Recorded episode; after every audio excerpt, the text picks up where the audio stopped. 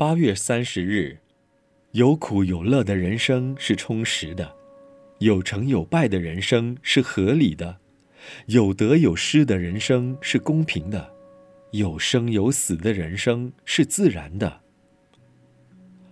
往生一词非常美好，它让人感到生命不是死亡就算结束，此间生死只是肉体老朽后的淘汰，生命。可以依其目的往生到更善更美的去处。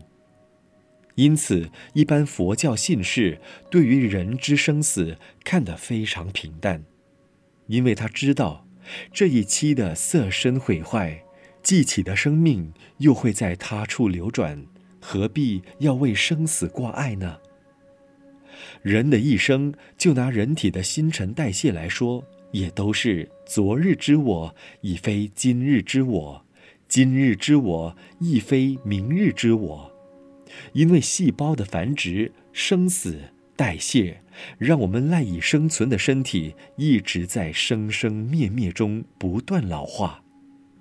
人生就好像时辰钟一样，虽有运转，但是周而复始，还会回来。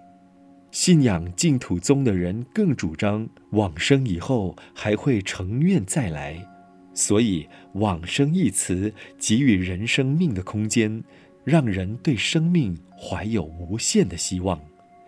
因为有了希望，因此一个人对于往生，早也好，迟也好，生也好，死也好，生也是为了死，死了还会再重生。生死有什么值得挂碍的呢？文思修，生也是为了死，死了还会再重生，生死有什么值得挂碍的呢？每日同一时段与您相约有声书香。